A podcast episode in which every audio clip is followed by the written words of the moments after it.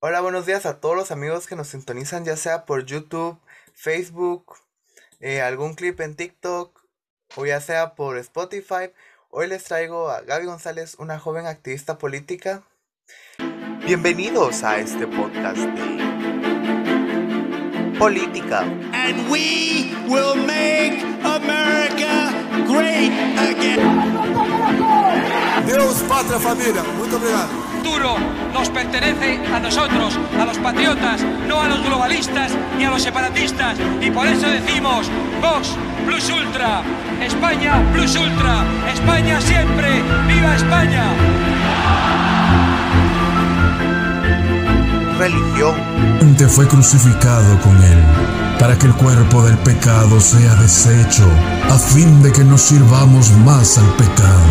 Sin esta mortificación inicial y radical. Si usted está jugando con todas estas cosas y no entiende la importancia de la cruz, usted no entiende lo que Cristo hizo. Usted ve a Cristo muriendo por usted. Si eso no quebranta su corazón de piedra, no sé qué lo va a romper. Nosotros no somos pecadores porque pecamos, sino pecamos porque somos pecadores por naturaleza. y conspiración. Así que sean bienvenidos a Política un poco más. Eh, muchísimas gracias por aceptar. Gusto tenerte por acá. ¿Algo que quisieras platicarnos acerca de ti? Eh, ¿Qué tal, Ale? Buenas noches. Eh, bueno, pues para empezar, agradecer la oportunidad de estar en tu podcast, de verdad. La verdad que sí, te admiro muchísimo que a tu corta edad ya estés metido en todos estos temas. Yo no lo estaba haciendo, la verdad, pero es un excelente ejemplo, ¿verdad? Bueno, em, para los que no me conocen, mucho gusto. Mi nombre es María Gabriela González. Tengo 19 años. Soy estudiante de segundo año de Relaciones Internacionales en la Universidad Rafael Andívar, en Guatemala. He participado en dos modelos de Naciones Unidas y actualmente soy líder de UMAVID, un proyecto pro vida en diferentes universidades del país, básicamente. La verdad que qué interesante eso de que dijiste de los modelos de Naciones Unidas y eh, lo de Umavid. Así he estado viendo en redes, me parece muy bien. Felicidades también por eso. Y pues, eh, ¿desde cuándo te ha llamado la atención esto de, de la política y de hacer activismo? Pues mira, fíjate que así como de considerarme estar metida en la política, tal vez todavía no. Siento que estoy en mi proceso de formación, especialmente ahorita que estoy en la universidad y todo esto, pero yo simplemente quiero que la gente vaya como compartiendo ese proceso conmigo, ¿me entendés? Entonces es como que si todos estuviéramos empezando desde cero. Em, yo cuando estaba en el colegio lo negaba, pero la verdad es que siempre me interesó la política. No, no, no sé por qué, la verdad no sabría decirte por qué fue que empezó a llamarme tanto la atención. Pero sí que en 2018, cuando yo hice un intercambio estudiantil a Austria, ahí como que tuve un mayor interés por cómo funcionaba el sistema internacional, cómo funcionaba el gobierno en distintas partes del mundo. Y eso fue lo que como que me ayudó a guiarme en que quería estudiar algo relacionado con ciencias sociales. Entonces a mí toda la vida me encantó saber un poquito de economía, de historia y todo ese tipo, todo ese tipo de cosas, perdón. Y cabal vi que la carrera de Relaciones Internacionales era una carrera interdisciplinaria que me iba a ayudar a desarrollarme en ese campo. Entonces, eh, desde que empecé la U, eh, cabal empecé a informarme un poco más de estos temas, especialmente de política, y también por el hecho de que me metí más en lo que es el activismo pro vida. Entonces, creo que ahí fue donde comencé a introducirme más en este tema. La verdad es que sí, es interesante. Más eso de que estudiaste fuera del país también me, me parece interesante. Y sí es interesante ver la forma de otros modelos eh, de gobierno, eh, ya que podemos aprender mucho de ellos. Sí, la verdad es que sí, es, es totalmente una experiencia, la verdad creo que esa es la palabra que lo define, porque también me ayudó a mí a tener mi mente más abierta a todo tipo de ideas y, y culturas, ¿verdad? Claro, entiendo ya que, pues, eh, sí, es como un cambio Sí, de, de panoramas. sí, la verdad que sí. Y pues bueno, ¿cómo te definirías, ahorita que estás todavía en el proceso, cómo te definirías políticamente hablando? A ver, em, como dije que estoy en el proceso donde estoy conociendo todo y, y, y sí, siento que aún estoy como intelectualmente muy joven todavía, como para, para definirme. Y es que si bien no todo es política, la política está en todo. Y todavía no quiero adelantarme a sacar una conclusión cuando probablemente al día siguiente voy a cambiar de, de ideología, por decir así, porque es algo que últimamente todos hacen y no me parece para nada. Pero bueno, como estoy en este proceso de aprendizaje, de conocimiento y de formación de mi pensamiento crítico, por eso mismo prefiero no etiquetarme. Sin embargo, sí me gusta hacer este tipo de, de tests en línea que le dicen a uno su ideología. Y si no estoy mal, todos me han sacado por ahorita centro derecha. Y con las descripciones que me han dado, pues estoy de acuerdo. Entonces, si tendría por obligación que identificarme con una, creo que por ahorita sería centro derecha, pero igual estoy en mi proceso de formación todavía. Entiendo, y sí, eh, al menos yo creo que estos test, aunque no son tan vericos, nos ayudan a por lo menos a ver un... No estar tan perdidos, porque al menos a mí sí me han ayudado un poco en esto también. Em, bueno, ya que nos contaste un poco de ti, eh, me gustaría que nos contaras acerca de Empadrónate. Bueno, eh, ay Dios, eh, todo comenzó porque es básicamente un proyecto de la universidad, de mi clase de Ciencia Política 1, pero cuando nosotros vimos lo que se trataba o el objetivo principal, decidimos llevarlo más allá y dedicarnos un poco más a ello. Entonces, Empadrónate, que nos pueden encontrar en redes sociales como Registra TGT, es una campaña que promueve el empadronamiento en jóvenes, básicamente de 18 a 25 años.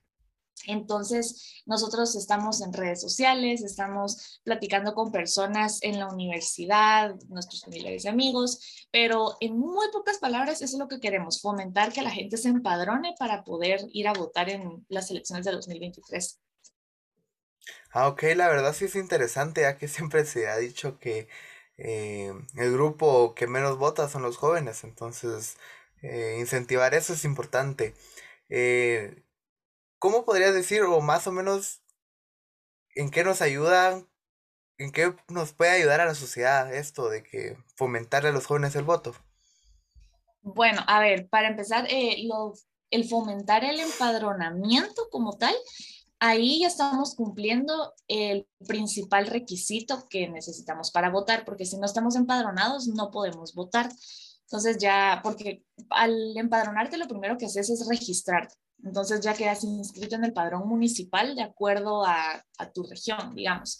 Después de registrarte ya puedes empadronarte como tal, que es cuando pones tu, dirección exacta de donde vivís y ya te ubican para ir a votar y todo eso. Entonces, por eso es vital que te empadrones. Luego, uh, independientemente de si vas a ir a votar o no, al empadronarte te dan una constancia y esta constancia indica de que sos un ciudadano registrado. Y como dije, independientemente de si ahorita en el 2023, digamos, vas a ir a votar o no, ya vas a estar autorizado de por sí para ir a votar, ponete en las elecciones de 2027 o las siguientes o las siguientes, pero ya al empadronarte ya puedes votar. Y por último, es como una de las oportunidades que tenemos de fomentar la participación ciudadana. Al fomentar la participación ciudadana, nosotros vamos a poder lograr tener una cultura política más fuerte. Y, al mismo tiempo que hacemos esto, la gente mejora en cuanto a la información que tiene y a las decisiones que va tomando en cuanto a quién delega la soberanía del, del perdón, en cuanto a quién delega su soberanía y quién los dirige y todo esto, y ya puede ir mejorando poco a poco la democracia en sí, con tal que puede tener eh, repercusiones a corto, pero también a largo plazo. Ok, sí es interesante. Muchas personas no saben eh, para qué puede ayudar esto del empadronamiento. Eh, más los jóvenes que, por ejemplo, ese año cumplen 18 o cumplen antes de las elecciones el otro año. Eh, entonces sí es interesante que informen y es bueno que los informen para que puedan hacer valer su derecho. Sí, la verdad es que sí. Y Cabal, ahorita estamos en, un, en una temporalidad perfecta para poder empadronarnos, porque esto lo tenemos que hacer. Eh, pues la fecha límite es, digamos, 120 días antes de que sean las elecciones. Entonces, ahorita estamos en un tiempo más que ideal y especialmente ahorita que, bueno, en el 2019 que el Tribunal Supremo Electoral instauró o instaló una plataforma, una página web para hacerlo en línea, ya es muchísimo más fácil. No, de verdad que uno no se tarda ni cinco minutos en hacerlo. Y cabal, con lo que decías de los jóvenes que recién cumplen 18, ellos cuando tramitan su DPI en el RENAP, ahí les preguntan de una vez, eh, mire, quiere que lo empadronemos, desea trasladar su información y todo eso, y ya uno viene y dice, bueno, si quiero, bueno, no quiero. Entonces, ahí también recae la, esa libertad en ellos. Interesante eso de cuando sacan el DPI, la verdad no lo sabía. Eh, gracias por compartir el dato. Eh, ¿Cómo nos podemos empadronar? O sea, físicamente, por así decirlo. Mira, pues para empadronarte, sí, de forma general hay tres formas. La primera es esta que te decía, que si tú vas a sacar tu primer DPI o vas a renovar el DPI que tenés, vas al RENAP y ahí ellos te ayudan. La segunda opción es que busques un puesto de empadronamiento móvil. Em, ahorita el único ejemplo que se me ocurre es uno que había en la antigua, cabal, en la calzada Santa Lucía, cerca de donde, de donde tengo mi casa, había uno. Eh, o si no puedes ir a una delegación o subdelegación. Cabal, el Tribunal Supremo Electoral, tengo entendido que en la página te metes y ya te sacan en dónde están estos lugares para que tú vayas, pero sabemos de que ahora lastimosamente Guatemala es un país con demasiado tráfico, demasiadas colas y todo y no hay tiempo para hacer las cosas. Y por eso la tercera opción es la del portal web Cabal en la página de registro TGT, ahí está escrito el link e incluso tenemos videos donde les explicamos cómo hacerlo. Primero es registrarse y aquí les mandan dos correos. El primero confirmando que se registraron y el segundo eh, a ustedes les dan el usuario y la contraseña ingresan esto y ya del lado izquierdo les sale el botón de empadronamiento. Entonces ahí es donde ya ponen su dirección exacta, porque al registrarse ponen solo su departamento y su municipio, pero al empadronarse ya es la dirección exacta. Entonces sí, de estas tres formas es que lo pueden hacer.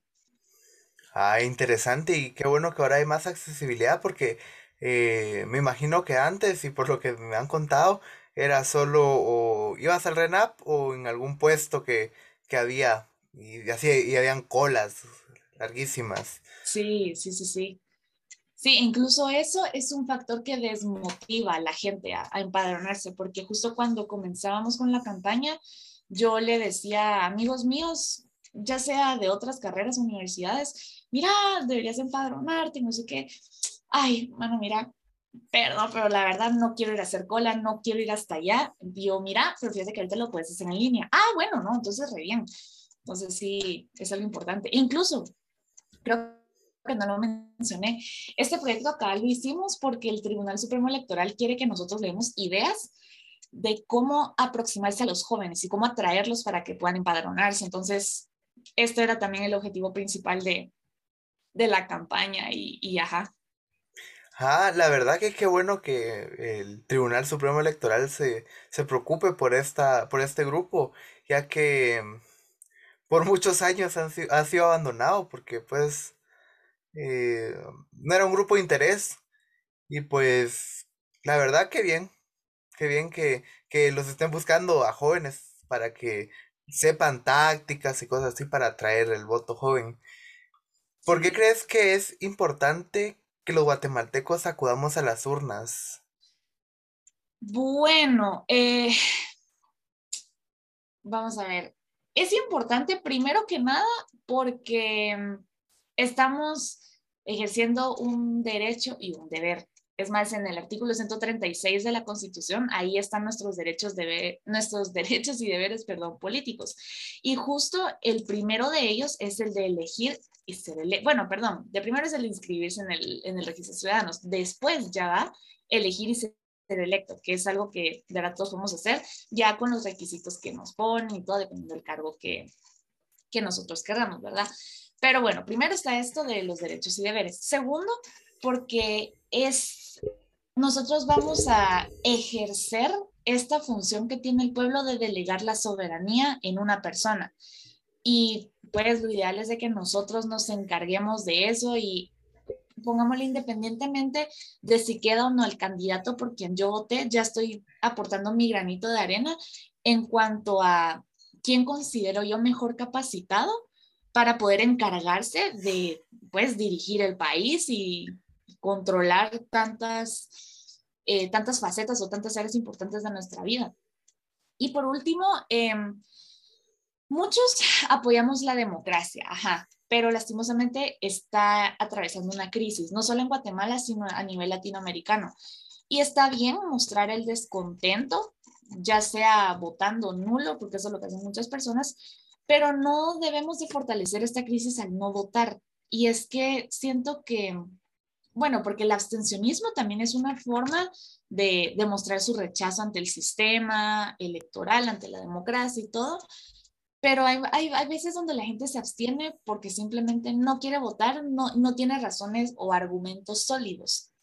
Y solo es como, ay, no, qué aburrido, o no, no me parece a nadie, cuando a veces nos informan de los candidatos que hay. Entonces aquí hay una estrecha relación en cuanto a lo que es informarse de los candidatos que hay, sus propuestas todo esto, para luego ya tomar una buena decisión y poder ir a votar para escoger quién queremos que quede. Porque personalmente eso sí ya es eh, fuera de la campaña de Padrón, esa es la opinión mía de Gaby González. Considero que el abstencionismo también puede ser en cierta forma como una señal de conformismo, siento yo, que es como, ay Dios, no voy a votar, que quede el que quede. Y es como, nos, nos estamos dando por vencido en la lucha por crear un mejor país. Ese es mi punto de vista. Entonces, eh, aparte de eso, sí, ya siendo un poco más objetiva, en resumen, ejercemos derecho y deber, ejercemos a quién queremos que le quede esta soberanía y porque tenemos que luchar por sacar a la democracia de la crisis que está atravesando. La verdad es que sí es importante y esto que dijiste el abstencionismo, perdón, em, yo estoy de acuerdo en eso porque también hay una forma de que pueden acudir, pueden votar nulo o pueden invalidar el voto. Entonces, creo que eso ya es una forma así como de, conformismo o a veces solo lo usan como eh, excusa de, que no querer votar por, por pereza o por otras cosas. Entonces, eh, creo que ninguna persona debería de abstenerse a, a su derecho y ya sea votando nulo, votando por un candidato que más o menos les parezca o, invalidando su voto, pero que eh, acudan a las urnas. ¿Qué le dirías a las personas que no quieren votar o que no tienen ganas o no encuentran motivos para votar?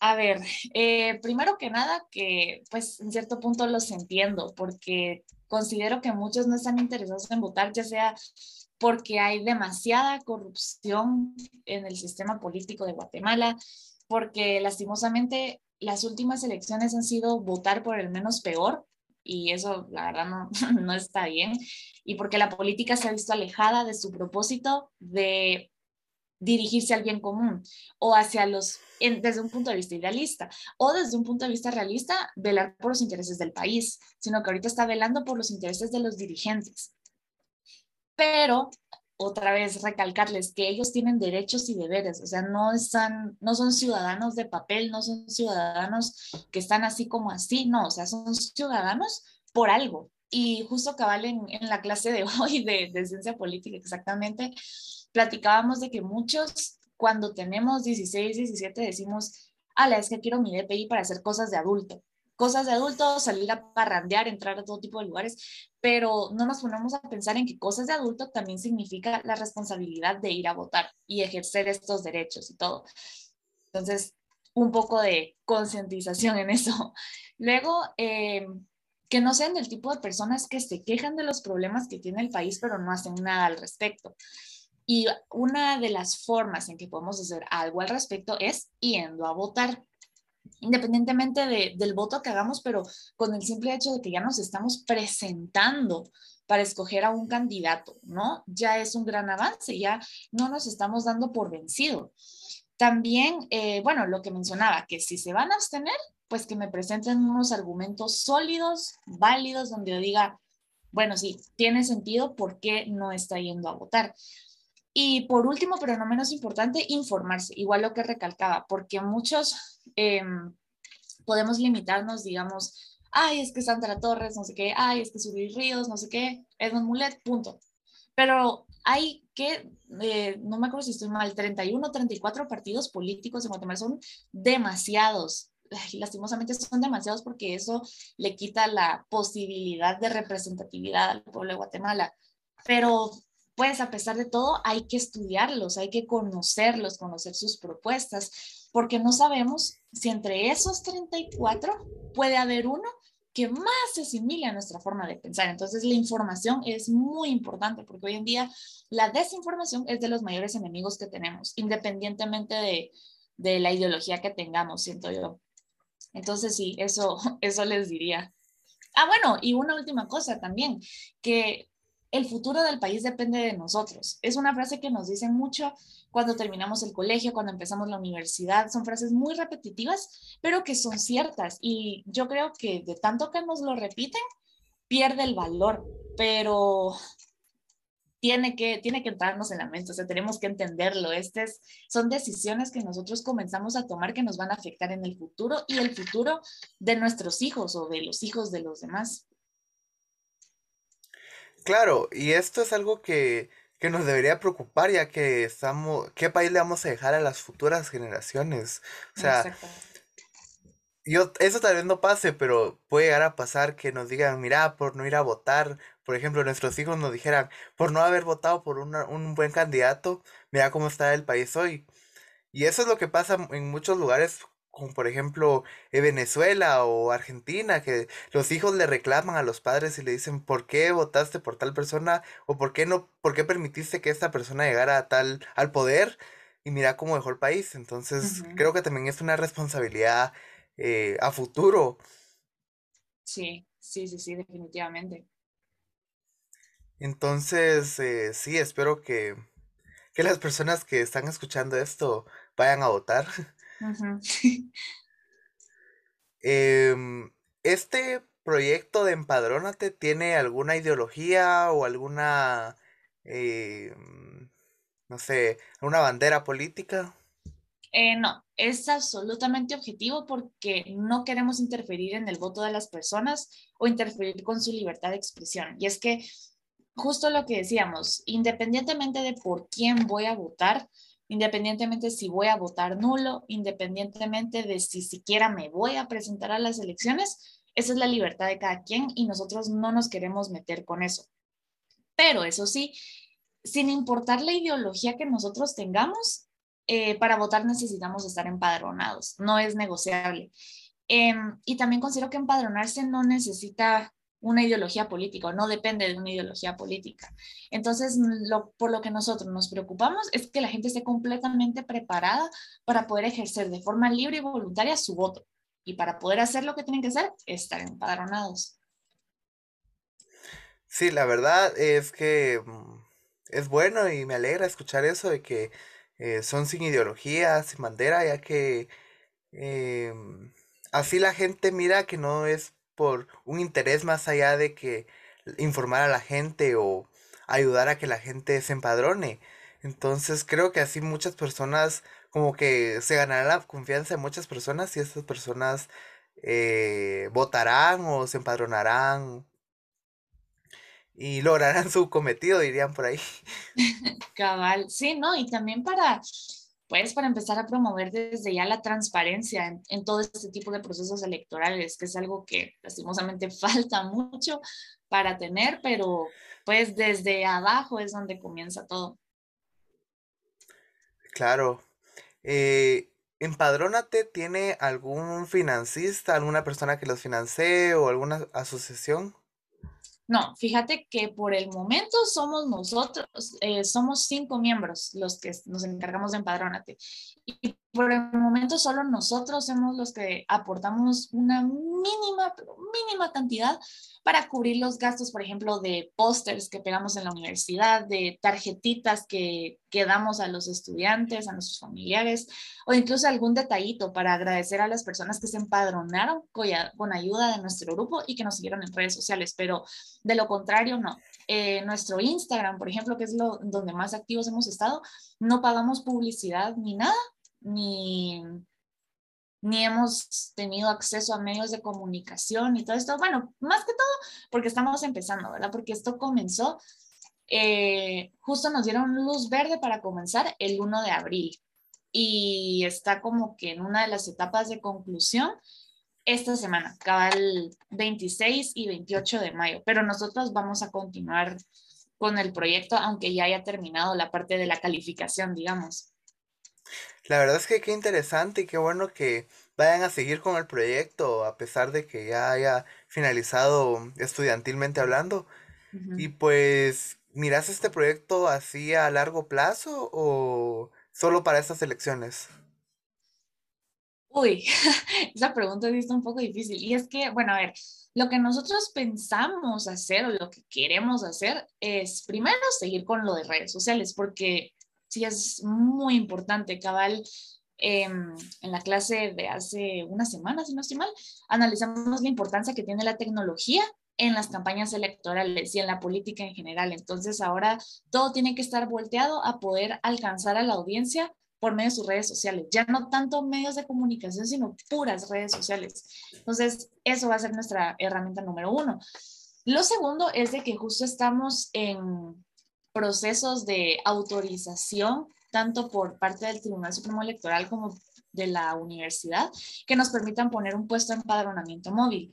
Entonces, justo tenemos que ver la, la administración de los turnos, digamos, para ver cómo vamos a hacer para estar nosotros ahí y poder estar empadronando a la gente, informándoles y todo eso. Entonces, esto es lo que haríamos. Luego, eh, pues yo creo que dependiendo del éxito que tengamos en estas elecciones, ver si, las, si lo podríamos repetir para la siguiente temporada, digamos, o si podemos hacer algún otro proceso como ya, eh, ¿cómo lo digo? Como empezar algún proyecto que se encargue de la fiscalización y, y todo este tipo de procesos adicionales que abarca el sistema electoral. Ah, ok. Ojalá les den el, puesto de empadronamiento. Ahí me cuentan eh, cómo les va. Y justo iba a preguntar eso, si solo se iban a encargar de informar a las personas para que se empadronaran o si también iban a tener alguna presencia en las elecciones, por ejemplo, eh, ayudar a fiscalizar o vigilar las elecciones. Sí, no, como te decía, ahorita nos estamos enfocando en fomentar el empadronamiento, porque como te decía, la campaña comenzó el primero de abril y ya el proceso de la campaña electoral comienza más o menos en marzo del otro año. Falta, falta muchísimo tiempo. Y también que el proyecto, el objetivo central es ayudar al Tribunal Supremo Electoral a que tenga ideas innovadoras para atraer a los jóvenes y todo esto. Y ya también esperamos que el tribunal nos dé oportunidades a nosotros para conocer a profundidad el sistema electoral, pero también para desarrollar nuevas habilidades y, eh, otro tipo de, de capacidades. La verdad es que sí suena esto mm, interesante y sí acaba de empezar el proyecto y al menos yo considero eh, que tienen un boom en las redes sociales, al menos yo lo veo así más en Instagram, que es donde los sigo, donde los conocí también. Em, y espero que sigan creciendo y lleguen a muchas más personas. Porque sí, la verdad sí me llamó la atención y me gustó mucho eh, ver que están activos y que están haciendo dinámicas eh, para fomentar el, empadronamiento. Entonces, sí, sí, gracias. Em, qué bueno, bueno, em, ya así como para finalizar, haz un llamado a la audiencia para que se empadronen. Bueno, a ver, primero que nada, eh, infórmense de qué es el empadronamiento, para qué les sirve, por qué es importante. Y también infórmense de los candidatos que se, que se están planeando postular para estas elecciones. Luego, creen argumentos reales o sólidos de su postura, de por qué sí se van a empadronar, por qué no se van a empadronar, por qué sí van a votar, por qué no van a votar.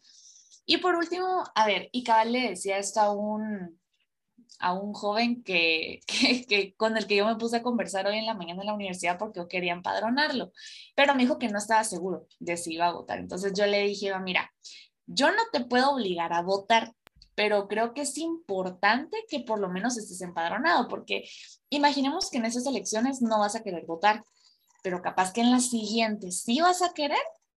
Y ahorita estás teniendo la ayuda de mi grupo, de mi campaña de empadrónate, de registro TGT, entonces te lo estamos poniendo más fácil. Y ya independientemente de cuándo te vas a decidir votar, ya vas a estar listo. Y además, con empadronarte, ya tenés un primer paso para poder marcar la diferencia, porque nosotros lo que queremos hacer es delegar la soberanía en una persona responsable, en una persona que nosotros creamos la más capaz, no la menos peor como está pasando, sino la más capaz. Y que no recaiga en quien toca o en quien sobró, quien, ah, bueno, ni modo. Entonces, también para cultivar como decía al inicio, la cultura política fuerte en Guatemala, pero también una cultura de responsabilidad donde nosotros aceptamos los derechos y deberes que tenemos y los intentamos ejercer de la manera correcta, ¿verdad? Pero sí, yo creo que, que esto sería. Y por último, pues recuérdense, sigan a Registro TGT, estamos en Twitter, Facebook, Instagram y TikTok para los que miran TikTok. Entonces sí, estamos en, en todo. La verdad es que qué bueno que estés ahí animando a, tus conocidos eh, personalmente. ¿Cómo es que usted, ahorita me entró esa duda que estabas contando, ¿cómo es que ustedes le facilitan a una persona que se quiere empadronar? Por ejemplo, yo vengo y te digo, mira, me quiero empadronar. Pues mira, si, si me lo dices, por ejemplo, ahorita que estamos en la virtualidad, yo te mando todas nuestras publicaciones en el orden en que las tenés que hacer. Por ejemplo, te mando primero el video de que te explica cómo te registras, luego el video que te explica cómo te empadronas y si en dado caso, porque nos ha pasado tres veces, creo yo, que el portal da algún problema, nos escriben, ya sea por medio de la página o a nuestras cuentas personales, nos escriben, mira, fíjate que me pasó tal y tal cosa, que puede ser. Y entonces ya en base a las experiencias que hemos tenido con el portal es como, ah, mira, tienes que quitar las tildes, o ah, mira, eh, tu fecha de nacimiento está mal, o mandaste las fotos del DPI al revés. Porque, ah, bueno, eso sí, lo único que necesitan es llenar datos y poner fotos del DPI eh, según la forma que les pidan, ¿verdad? Pero si virtualmente tú nos escribís y nosotros te estamos respondiendo lo más pronto posible para ayudarte en el proceso y que sea lo más fácil posible. Si, por ejemplo, va, estamos en la U, yo te miro y digo, ah, bueno, lo voy a, lo voy a llamar para que me siga y que se empadrone conmigo y todo. Llego yo, hola, ¿qué tal? ¿Cómo estás? Mira, eh, ¿tú piensas votar? Yo platico un poco sobre tu postura. Y si me dices que te quieres empadronar, empadronar, entonces yo empiezo a hacer el proceso contigo. Cabal, estoy ahí para que llenes tus datos, le tomamos fotos a tu DPI y todo, y te explico qué es lo que pasa después. Ya, porque Sí, como te dije, primero es un correo confirmando que te registraste. Después es un correo con que te da tu usuario y contraseña, pero este te lo pueden dar a veces hasta el día siguiente. Entonces, eh, por eso igual me escribís y yo, mira, bueno, ahora toca que hagas esto, esto y esto. Y cuando ya estás empadronado, ya solo te mandan un correo donde dice que ya estás empadronado y que puedes descargar tu constancia. Pero sí, nosotros lo que intentamos hacer es como acompañarte en ese proceso de inicio a fin. No, no sé si eso resuelve tu duda. Sí, gracias. La verdad sí, eh, sí la resolvió porque, por ejemplo, hay muchas personas que tal vez les cuesta un poco usar los portales web y todo eso. Entonces es bueno que, que les expliquen paso a paso y qué requisito llenan y todo esto para que las personas no se pierdan. Sí, no, incluso los videos que, que están en nuestra página de Instagram tiene capturas de pantalla de cuando yo me empadroné, porque honestamente no sé por qué no estaba empadronada desde que fui a sacar mi DPI. Es una pregunta que creo que nunca va a tener respuesta, porque no me recuerdo de verdad. Pero dije, bueno, me voy a empadronar. Y iba paso a paso y le iba tomando captura de pantalla, le iba haciendo flechitas a los botones y todo. Entonces ahí está como, literal, no, no, no hay pierde, digamos. Al, al buen chapín no hay pierde. Sí, qué bueno que lo facilitaste para que todos lo puedan ver y me imagino que alguna falla en el sistema para que no te hayan empadronado, lo más seguro. Entonces, pues ya saben amigos, si tienen alguna duda de cómo empadronarse o no están tan seguros, ya saben que pueden contar con Empadrónate, están en Twitter, Facebook, Instagram y en TikTok, ¿verdad? Sí, cabal. Como Entonces- regístrate GT. como regístrate GT. Entonces, pues nada, por mí ha sido un gusto, la verdad. Empadrónense, amigos, es importante. Recuerden, hoy estuvo conmigo Gaby González de eh, Registra GT, Regístrate GT, más conocido como Empadrónate. Y mi nombre ha sido Alejandro Corado. Y nos vemos en una próxima. Feliz día.